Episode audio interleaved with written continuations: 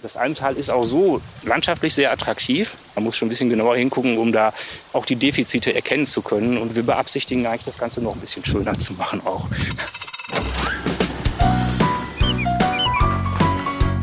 Förderbande. Ein Podcast der NRW-Stiftung.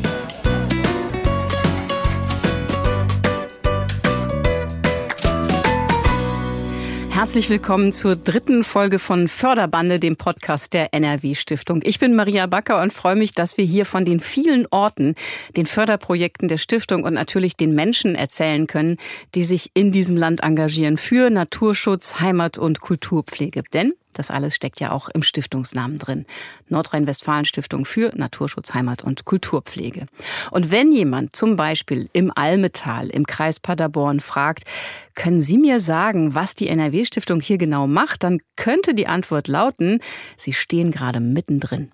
Hier an dieser Flutmulde, wo das Wasser immer noch steht, hat sich sofort der Froschlöffel angesiedelt, also eine, eine Wasserpflanze, die an kleinen, schlammigen Gewässerufern wächst und ja, es ist erstaunlich, wie schnell sich die Natur solche Bereiche zurückerobert, wenn man bedenkt, dass das jetzt erst vor fünf Monaten hier gebaggert worden ist.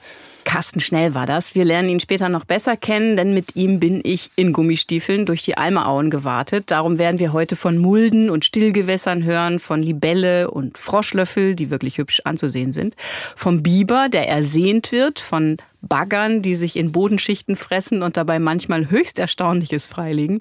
Und vor allem von Flussauen, die viele wichtige Aufgaben übernehmen, auch für den Klimaschutz und die manchmal wie Urwälder in fernen Ländern aussehen. Wir reden über Fluss- bzw. Auenrenaturierung und ich freue mich sehr, dass bei mir im Studio eine Expertin ist, die schon seit etwa 30 Jahren sehr engagiert solche Renaturierungsprojekte begleitet. Die Biologin Birgit Beckers, die zum einen die biologische Station in Soest leitet, aber auch für den Dachverband der biologischen Stationen in Nordrhein-Westfalen spricht. Birgit Beckers, herzlich willkommen hier beim Podcast Förderbande. Ja, hallo, ganz herzlichen Dank für die Einladung. Ja, schön, dass Sie hierher gekommen sind. Und meine erste Frage wäre, wann hatten Sie denn das letzte Mal nasse Füße oder nasse Stiefel? Im letzten Frühjahr. Jetzt im Moment natürlich fast gar nicht. Wohl ja. letzte Restwasser gibt es immer noch. Natürlich, die Flüsse führen ja auch noch immer Wasser, wenn man da reingeht. Und wenn man jetzt zum Beispiel Fische untersucht und so, dann muss man ins Wasser rein und schauen, wo die sich aufhalten. Aber im Winter, Frühjahr, da geht's gar nicht ohne Gummistiefel. Mhm. Ja, das habe ich auch gelernt. Sogar im August war das noch so. Die Auenrenaturierungen, ist mein Eindruck, erleben gerade so eine Art ähm, Boom. Also es passiert jedenfalls jede Menge in Nordrhein-Westfalen. Westfalen. Ja, das ist so. Das ist ja auch ganz wichtig. Wir haben ja auch verschiedene Gesetze, die das vorgeben. Die Wasserrahmenrichtlinie von der EU, die sagt, dass die Gewässer in einem sogenannten guten Zustand entwickelt werden sollen. Und von daher finden da ganz viele Renaturierungen statt. Und sie sind natürlich auch aus Naturschutzsicht hochwertvoll, diese Renaturierungen, weil Auen sind in der Regel Hotspots von Artenvielfalt. Da kommen ganz viele verschiedene Arten zusammen, weil es ganz unterschiedliche Lebensräume dort gibt. Und von daher sind sie eben aus Naturschutzsicht auch so hochwertvoll. Ja, Auen spielen eine ganz wichtige Rolle für den Naturschutz. Aber äh, je mehr ich mich damit auseinandergesetzt habe, desto klarer ist mir geworden, dass sie so eine Art ähm, Joker sind, weil die ja für den Naturschutz, für den Artenschutz, für den Klimaschutz, für den Hochwasserschutz äh, auch unglaublich viele Aufgaben übernehmen. Sind die so eine Art Alleskönner? Ja, das kann man fast so sagen, ganz genau. Die bieten so viele Möglichkeiten eben und haben so viele Funktionen auch, dass sie eben so hochwertvoll sind. Mhm. Vielleicht können wir es mal ganz kurz durchgehen. Den Naturschutz haben Sie gerade schon so ein bisschen angerissen. Beim Artenschutz Hotspot, da, ist, da trifft sich alles. Da trifft sich alles, genau. Da kommen die Arten hin, die im Fluss leben.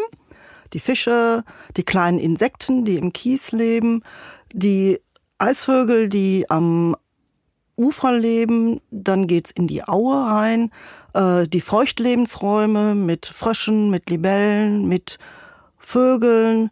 Und sie bieten auch sowas wie Tankstellen für durchziehende Vögel, die eben äh, in Afrika überwintern und in Skandinavien brüten wollen und auf ihrem Flug immer solche Tankstellen, nennen wir das, brauchen, um ihre Energiereserven wieder ähm, aufzufrischen. Und dafür brauchen sie Feuchtgebiete, wo viel Nahrung ist. Das ginge auch nicht in anderen Gebieten. Das können nur Feuchtgebiete. Das können nur Feuchtgebiete, mhm. genau, weil diese Nahrung, äh, die sie benötigen, dort vorhanden ist.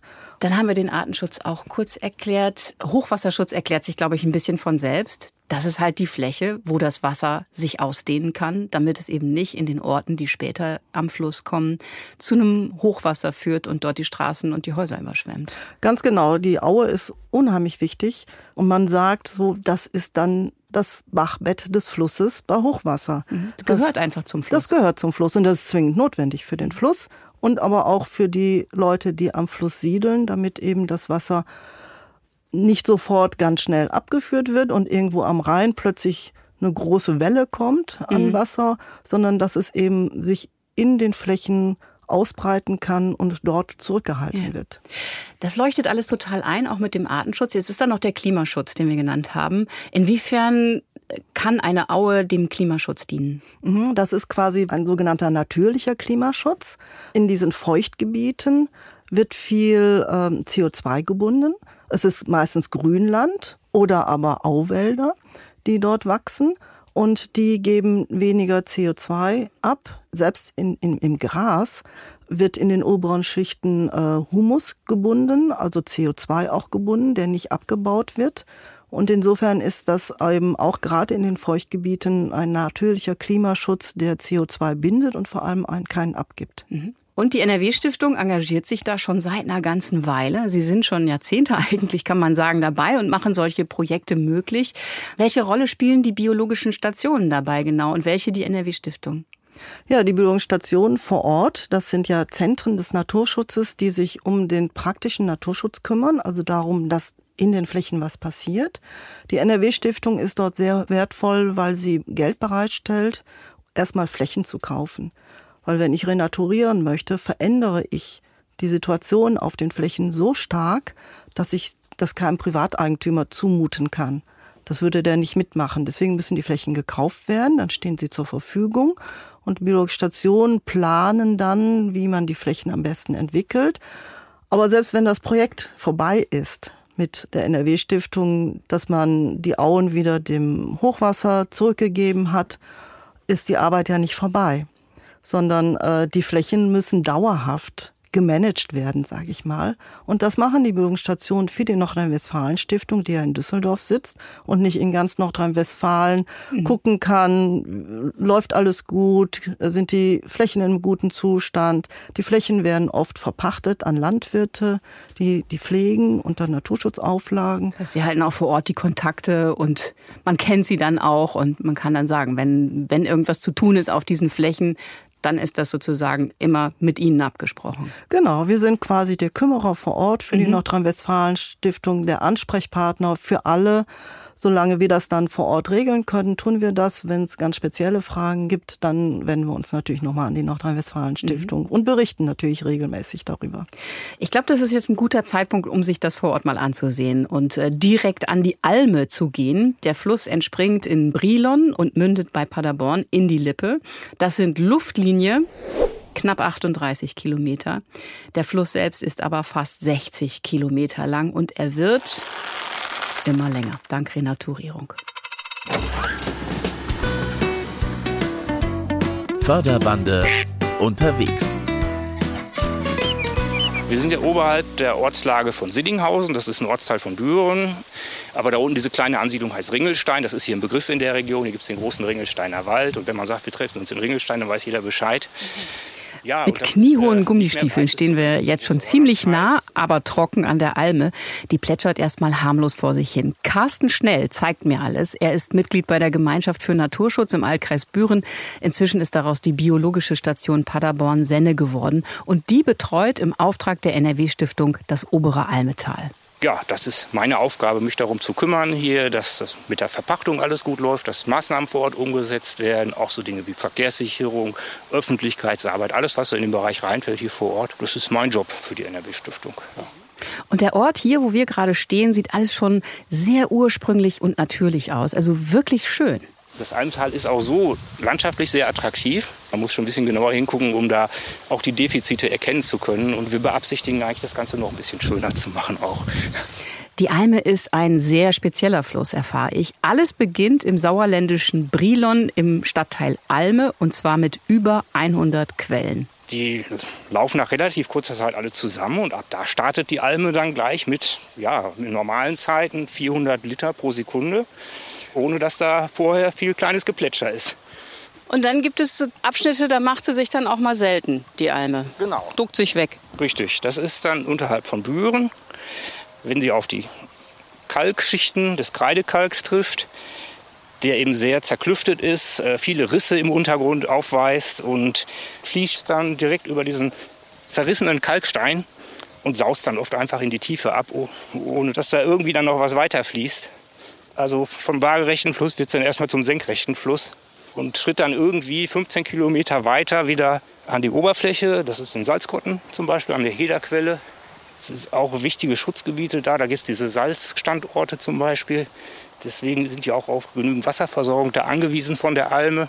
Auch wenn es eigentlich Planungen gibt, die Alme als eigenen Fluss wieder mit mehr Wasser zu versorgen, hätte die Konsequenz, dass woanders wieder weniger Wasser ankommt. Also das wird noch eine lange Diskussion auch im Naturschutz. Was will man jetzt eigentlich? Aber Ziel muss es sein, die Alme eigentlich wieder das ganze Jahr durchgängig fließen zu lassen, wie es noch bis ins 18. Jahrhundert üblich war. Ja, also das müssen wir jetzt vielleicht mal so ein bisschen sortieren hier im Studio zusammen mit Birgit Beckers vom Dachverband der Biostationen NRW. Da ist ein Fluss, der voller Power anfängt. Dann ist da dieser Untergrund, sodass die Alme auch mal für ein paar Kilometer verschwindet. Und dann wird noch Wasser abgeknapst für Salzstandorte oder auch, das hat Carsten Schnell jetzt noch nicht erwähnt, für die Landwirtschaft. Da hängen ja ganz schön viele Interessen an so einem Fluss. Ähm, ist das hier extrem oder ist das üblicherweise so? Nein, das ist üblicherweise so, also dass der Bach verschwindet. Das ist, das ist eher äh, selten, ne? geschuldet ne? diesem Karstgestein. Das äh, gibt es an verschiedenen Stellen auch, aber das ist wirklich äh, geologisch begründet. Aber dass sehr viele Ansprüche an den Fluss da sind, das ist an vielen Stellen so. Das ist einerseits, dass man das Wasser haben will. Gerade jetzt im Moment, wo die Dürre ist, wollen natürlich auch viele Landwirte ihre Flächen bewässern und wollen dafür dann eben auch äh, Flusswasser haben, was ganz kritisch ist jetzt im Moment, weil die Wasserstände im Fluss auch niedrig sind. Und wenn das zu niedrig ist, der Wasserstand, natürlich die Lebensgemeinschaft im Fluss auch Probleme bekommt. Vor allem, wenn es so niedrige Wasserstände sind, heizen sie sich sehr auf. Und ab Temperatur von um 20 Grad leiden die Fische und auch die kleinen Insekten, die im Fluss leben. Und daneben gibt's aber eben auch zum Beispiel den Anspruch, dass man immer in der Aue gut wirtschaften können möchte, teilweise Ackernutzung hat. Und dafür möchte man kein Hochwasser haben. Das heißt, man möchte gerne, dass das Wasser ganz schnell abfließt. Und deswegen sind ja auch viele Flüsse früher ausgebaut worden, die Lauflänge verkürzt, sie schmal gemacht, um das Wasser schnell wegzubekommen. Teilweise hat man noch einen kleinen Wall um den Fluss gelegt, um das Wasser im Fluss zu halten um in den Auen gut wirtschaften zu können. Aber wie entscheidet man dann jetzt, wer das Wasser wie nutzen darf? Das muss die Wasserbehörde entscheiden. Letztendlich, die muss ja eine Genehmigung erteilen und die schaut schon darauf, dass nicht zu viel Wasser entnommen wird oder nur zu bestimmten Zeiten, damit eben auch die Lebensgemeinschaft im Fluss selber nicht geschädigt wird. Mhm. Also im Gespräch mit Carsten Schnell habe ich auch herausgehört, dass ähm, die biologischen Stationen sich viel mit verschiedenen Interessen auch mal an einen Tisch setzen. Zum Beispiel, ob die Angler da noch ein Interesse haben. Dann die Landwirte, Landwirtinnen äh, vom Forstbereich kommt da ja auch immer noch was. Spielen die biologischen Stationen dann auch so eine Art Vermittlungsrolle? Ja, genau. Genau. Wir haben eine etwas andere Aufgabe als zum Beispiel Naturschutzverbände, die ja naturschutzpolitische Arbeit machen, sondern unsere Aufgabe ist, dann mit allen zusammen nach Lösungen zu suchen. Die Interessen zusammenzubringen, natürlich auch Nutzung zuzulassen, bis zum Wissen Grade, aber auch irgendwann zu sagen, so, hier geht's da nicht weiter. Und da ist auch viel Verständnis dann bei den, ich sag mal, Naturnutzern, sagt man ungerne diesen Begriff, weil es eben auch Leute sind, die auch Interesse haben an der Natur. Hm, und aber zu erhalten natürlich. Die zu erhalten, aber natürlich auch ein wirtschaftliches Interesse mhm. haben. Und wer entscheidet denn jetzt eigentlich, wie der Fluss verläuft? Der Fluss selbst? Wenn es gut geht, der Fluss selbst. Eigentlich muss die Aue dem Fluss gehören und dann entscheidet er, wo er gerade fließen möchte. So wäre es im naturnahen Zustand genau richtig. Mhm. Reden wir bei der Alme jetzt eigentlich von Flussrenaturierung oder von Aue-Renaturierung? Ich glaube, da war auch eine Flussrenaturierung mit dabei, weil man hat ja auch das Bachbett geändert und die Lauflänge geändert. Der ist ja länger geworden. Das heißt, man hat am Fluss selber, am Bach gearbeitet und nicht nur in der Aue. Mhm. Äh, es gehört eben beides zusammen. Und Auenrenaturierung, dazu gehört eben auch der Wasserhaushalt. Dazu gehört aber eben auch, welche Nutzung ich mache. Wir sorgen dafür durch Verpachtung der Flächen an Landwirte, dass sie naturschutzfreundlich bewirtschaftet werden, möglichst ohne Dünger, ohne Pestizide natürlich, äh, dass sie gemäht oder beweidet werden, aber dann, wenn die Brutzeit vorbei ist, oder aber, dass dort Wald sich entwickeln kann oder mhm. Hochstaudenfluren. Ja, das war an der Alme tatsächlich auch schon so, dadurch, dass schon seit einigen Jahren die Flächen nicht mehr gedüngt wurden, zum Beispiel, hatte sich auch schon eine ganze Menge mhm. verändert. Jetzt haben wir ja an der Alme ähm, eine sehr besondere Situation. Also es gibt eigentlich etwas wie ein Flussgedächtnis, kann man sagen, dass Flüsse sich erinnern, wenn sie mal begradigt wurden, wo sie ursprünglich lang liefen. Aber bei der Alme ist das verschütt gegangen. Das liegt an dieser Flößwiesenwirtschaft, die da über 200 Jahre betrieben wurde. Die landwirtschaftlichen Felder wurden mit Almewasser versorgt. So ähnlich haben sie es eben schon beschrieben, aber hier war es speziell auch mit Kanälen. Die wurden auch überschwemmt. Die Sedimente aus dem lehmigen Boden haben sich da abgesetzt und die Felder damit quasi gedüngt. Das war sehr praktisch für die Landwirte damals, hatte aber Konsequenzen, wie mir Carsten Schnell dann vor Ort erklärt hat. Im Laufe der Jahrzehnte, Jahrhunderte kann man ja sagen, hat sich hier immer stärker so eine Auenlehmschicht aufgebaut, die teilweise mehr als anderthalb Meter über dem ursprünglichen Almeschotter liegt.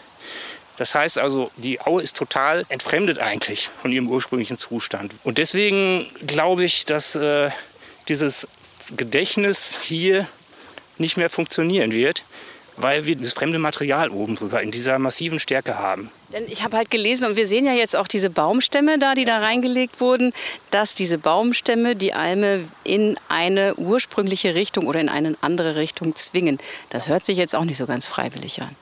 Nein, das ist auch nicht freiwillig. Es weiß ja keiner, wie die Alme ursprünglich mal lag. Aber klar ist, dass ein Bachbett durch Totholz immer reich an Strukturen ist, und es hat gleichzeitig den Effekt, dass wir hier die Strömungsgeschwindigkeit durch diesen Einbau von Totholz auch reduzieren, was ja auch gewollt ist, einfach um Erosionsprozessen so ein bisschen vorzubeugen es staut sich dann immer etwas hinter so einem Baumstamm, das kann man ja hier sehr schön sehen. Dann sucht sich das Wasser ein bisschen Weg dran vorbei oder unten drunter durch. Dadurch kann man gleich so Kolkentwicklungen ankurbeln, also so Eintiefungen im Bachbett. Es ist einfach, um das Ganze zu beschleunigen. Die Menschen sind ja auch ein bisschen ungeduldig. Sie wollen ja sehen, was sie da gemacht haben und dass sich alles gut entwickelt. Und darum gibt es dann so eine Art Erziehungs- oder Lenkungsmaßnahme des Flusses mit Totholz zum Beispiel. Aber vorher wurde ja erstmal noch gebaggert. Enge Kurven, weite Kurven. Und das hat quer querbeet interessante Spuren hinterlassen. Hier zum Beispiel sind die durchgefahren. Das ist eine alte Fahrspur. Die war ein bisschen eingetieft und verdichtet und das wurde jetzt gleich genutzt, um da so eine Flutmulde dann daraus zu machen, weil man festgestellt hat, aha, hier steht das Wasser dann immer, sobald ein bisschen Hochwasser ist. Dann nutzen wir das gleich mit als weiteres Strukturelement. Und man sieht ja auch, dass da jetzt sogar schon der Rohrkolben steht. Also man kann ja ahnen, dass das auch mal nasser ist. Also wir haben da in den neu angelegten Gewässern viel Laich gefunden, viel Froschlaich im Frühling. Das wurde also unmittelbar nach Abschluss der Baumaßnahme angenommen. Ja, das zeigt eigentlich, dass vieles richtig gemacht wurde. Ne? Dass im Almetal vieles richtig gut gelaufen ist, wird auch sichtbar, als wir plötzlich in so einer Art Urwald stehen. So fühlt es sich zumindest an. Bäume, die im Wasser stehen, der Fluss schlängelt sich breit durch und wir selbst stehen da übrigens auch mitten im Wasser. Ja, doch, hier, das ist wirklich ein Zustand, wo ich sage, ist schön geworden. Wir haben schon viele Leute hier gehabt, die skeptisch dieser Maßnahme gegenüberstanden, auch Landwirte. Und die haben gesagt, nee, das hätte ich ja nicht gedacht, wie toll das dann wird. Ne? Also, man, wenn man das den Leuten zeigt, die sind dann richtig begeistert und, und entdecken dann eigentlich erst, was verloren gegangen ist, dadurch, dass man die Flüsse so eingezwängt hat in ihr Bett. Ja, hier kann die Natur wieder richtig sich austoben und das, das sehen die Leute dann auch. Die denken, ach ja, sowas habe ich noch nie gesehen. Ich dachte, sowas gibt es nur in anderen Ländern. Hm. Ja. ja, Carsten Schnell konnte wirklich richtig ins Schwärmen geraten bei unserer Tour. Der hat mich übrigens auch ständig auf Tiere aufmerksam gemacht, die ich so überhaupt nicht gesehen hatte. Zack, da war ein Eisvogel, der flog vorbei, dann eine Sumpfschrecke, die ich gar nicht sehen konnte, weil sie auch so gut getarnt war. Verschiedene Libellenarten, äh, Frösche, Wasseramseln und er hat auch von Nahrungsgästen erzählt, Kormoran, Schwarzstorch, die dann zum Essen vorbeikommen. Das hatten Sie ja vorhin auch schon gesagt. Sie hatten das Tankstelle genannt, Birgit Beckers. Also war richtig viel los, nur auf einen erwartet er bislang vergeblich, auf den Biber. Und Birgit Beckers, ist das der Ritterschlag eigentlich für so eine Auenrenaturierung, wenn der dann auch noch vorbeikommt? Ja, absolut. Der Biber gehört dazu. Zu einem naturnahen Bach gehört der Biber auf jeden Fall, weil er Baumeister ist. Äh, wir haben eben schon gesagt, der Fluss muss eigentlich selber entscheiden oder der Bach, wo er lang läuft, ja, wo er gerne hin möchte. Tut er dann ja doch nicht, selbst äh, wenn der äh, Biber kommt. Genau. Aber der Biber schafft nochmal ganz tolle Strukturen, weil er in Talbereichen Biberdämme anlegt und dort das Wasser ein bisschen aufstaut. Dann entstehen sogenannte Biberseen, in denen eben viele Fische, viele Libellen, Amphibien, Frösche vorkommen. Aber das ist immer nur für eine bestimmte Zeit. Dann bricht so ein Damm. Dann geht der Biber woanders hin und baut einen neuen. Und dort habe ich wieder ein durchgängiges Fließgewässer. Deswegen auch dort, der schafft nochmal zusätzliche Strukturen und dynamische Prozesse, also sich verändernde Prozesse immer wieder. Und der gehört einfach mit dazu. An der Alme hat das natürlich ein bisschen schwer. Wenn der Fluss zwischendurch mal unterirdisch läuft, weiß der Biber ja nun auch nicht, was los ist. Ja, das stimmt, aber davor und dahinter kann er sich dann austoben, das schafft er schon und das Stück über Land, das kann er auch weiter wandern und Sie meinen, das schafft er? Das schafft er ganz bestimmt, weil er ist schon im Kreis davor, im Kreis Soos ist er und Sie insofern, haben wir mhm. haben ihn genau in der Lippe und auch inzwischen in einigen Nebengewässern. Der Schritt nach Paderborn und zur Alme ist dann nicht mehr weit. Ja. Das ist ja schön, wenn so vieles nach Plan läuft und man sich das angucken kann, auch wirklich ein bisschen ja, stolz oder glücklich ist. Und dann arbeitet man ja doch wieder auch gegen die Zeit. Also wenn ich mir jetzt diesen Sommer angucke, der in Folge einer schon von vieren, glaube ich jetzt, der ähm, mit trockenste ist seit langem. Was bedeutet das für Flussauen? Ja, das ist natürlich schon ein Problem. Und deswegen ist es umso wichtiger, dass man diesen Wasserrückhalt hat, dass man renaturiert, weil dort nochmal Rückzugsräume sich für viele Arten finden. Ich nehme mal das Beispiel des Gewässers selber, des Baches. Wenn ich dort ein einheitliches Bachbett habe und wenig Niederschläge kommen, trocknet das teilweise aus. Das heißt, die Fische verenden, die Insekten, man nennt das das kleine Makrozoobentos, was in diesen Kieslücken lebt, was dann aber auch die Nährtiere für die Fische sind, stirbt aus und bis so etwas wieder neu besiedelt wird, dauert sehr lange. Wenn ich aber ein naturnahes Bachbett habe, dann habe ich Flachwasserbereiche, ich habe auch Kolke, also tiefere Löcher, wo das Wasser sich länger hält und wo sich Fische und Insekten zurückziehen können. Die verstecken und solche, sich, bis es vorbei ist. Genau. Und mhm. dann solche Trockenzeiten etwas besser überdauern können und sich dann wieder ausbreiten können. Mhm. Und auch in der Aue selber, wenn es dann noch so Restpfützen gibt, da können dann noch viele Arten überleben, die dann wieder, wenn es wieder nasser ist, sich ausbreiten können. Mhm.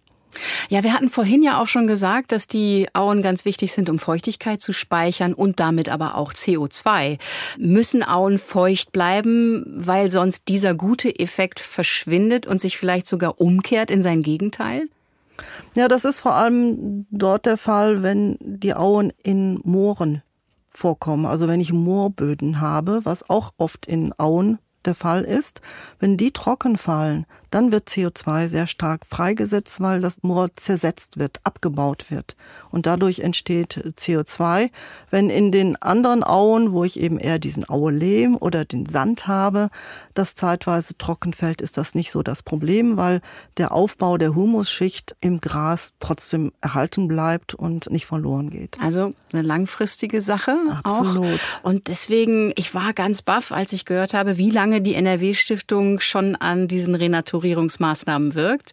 Hier im Almetal seit 2007. Ich habe aber noch mal bei Jens Spiegelberg äh, nachgefragt. Er leitet die Abteilung Naturschutz in der NRW Stiftung, was das eigentlich in Euro bedeutet. Äh, die Zahl war, Achtung, 2,25 Millionen Euro Gesamtvolumen verteilt auf zwei Projektförderungen und vier Tranchen. Das war jetzt nur an der Alme. Das ist durchaus ein ziemlich großer Brocken. Projekte in dem Umfang haben wir zwar schon mal, aber ist tatsächlich auch für uns eher selten.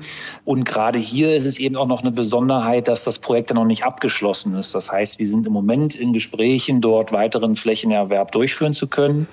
Daher gehe ich auch davon aus, dass eben weitere Tranchen mit finanzwirksamen Beschlüssen dort folgen werden. Jetzt hat ja die NRW-Stiftung vor allem dafür gesorgt, dass es die Grundstücke gibt. Aber so eine Renaturierung muss dann ja auch noch umgesetzt werden. Wie wird das finanziert?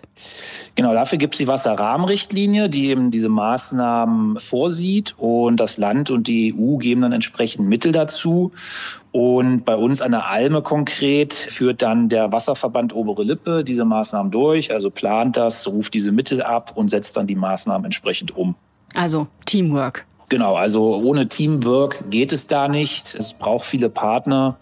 um überhaupt dort voranzukommen. Ja, und eine langjährige Partnerin sitzt ja auch heute bei mir im Studio, Birgit Beckers von der Biologischen Station Soest, gleichzeitig auch Vorsitzende vom Dachverband der Biostationen Nordrhein-Westfalen. Sie sagen ja selbst, dass Sie die Kümmerer vor Ort sind äh, mit den biologischen Stationen. Aber Sie sind auch das Gesicht und die Ansprechpartnerin, wenn mal vor Ort was ist. Eigentlich ist das doch ein rund um die Uhr Job.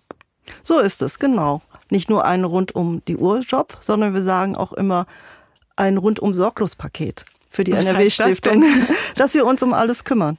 Wir versuchen überall die Lösungen zu finden und selbstverständlich, wenn ein Landwirt eine Frage hat, dann kann er auch am Sonntag anrufen oder am Feiertag. Und gerade dann hat man gutes Heuwetter und dann fragt er natürlich, darf ich schon mähen? Ja. Äh, Ach, der fragt Sie, ob er mähen darf? Ja, ja, ja, genau. Wir machen ja die Pachtverträge auf den Flächen und da gibt es zwar einen Termin, aber den muss man nicht starr festhalten, sondern jedes Jahr aufgrund der Vegetationsentwicklung, der Witterung oder aber auch des Brutgeschehens kann man den Maattermin etwas nach vorne verlegen, weil das Brutgeschehen schon zu Ende ist. Und was machen Sie, um das zu entscheiden? Gucken Sie vor Ort, wer da gerade brütet, was da los ist? So ist es. Wir gucken, was dort brütet mhm. und wie weit die sind mit den Bruten. Also vor allem solche Vögel, die auf dem Boden brüten, ihr Gelege dort anlegen, die sind halt gefährdet, wenn gemäht wird.